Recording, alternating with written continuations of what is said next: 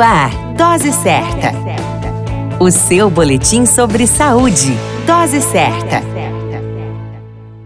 Olá, eu sou Júlio Cazé, médico de família e comunidade, e esse é o Dose Certa, seu boletim diário de notícias sobre saúde. E o tema de hoje é climatério. O climatério é um nome científico que descreve a transição fisiológica do período reprodutivo para o não reprodutivo na mulher. O período do climatério abrange a menopausa, que ocorre com a última menstruação espontânea. No climatério, há uma diminuição das funções ovarianas, fazendo com que os ciclos menstruais se tornem irregulares, até cessarem por completo. Estatisticamente, a menopausa ocorre em média aos 50 anos. O climatério tem início por volta dos 40 anos e se estende até os 65 anos Algumas mulheres nesta fase podem sentir ondas de calor, acompanhada de transpiração, tonturas e palpitações, suores noturnos, prejudicando o sono, depressão ou irritabilidade, alteração nos órgãos sexuais, como coceira, secura da mucosa vaginal, distúrbios menstruais, diminuição do desejo sexual, desconforto durante as relações sexuais, diminuição do tamanho das mamas e perda da firmeza, diminuição da elasticidade da pele, principalmente da face e pescoço, aumento da gordura circulante no sangue, aumento da porosidade dos ossos, tornando-os mais frágeis. Algumas dicas importantes são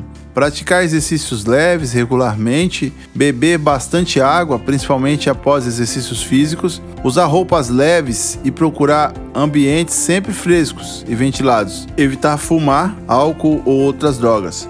Fazer refeições mais leves e mais frequentemente tomar sol. A grande dica é que o climatério não é doença e a mulher pode amenizar as complicações. Mulher, cuide da sua saúde e se informe sempre. A qualquer momento retornamos com mais informações. Esse é o Dose Certa, seu boletim diário de notícias. Eu sou Júlio Cazé, médico de família e comunidade.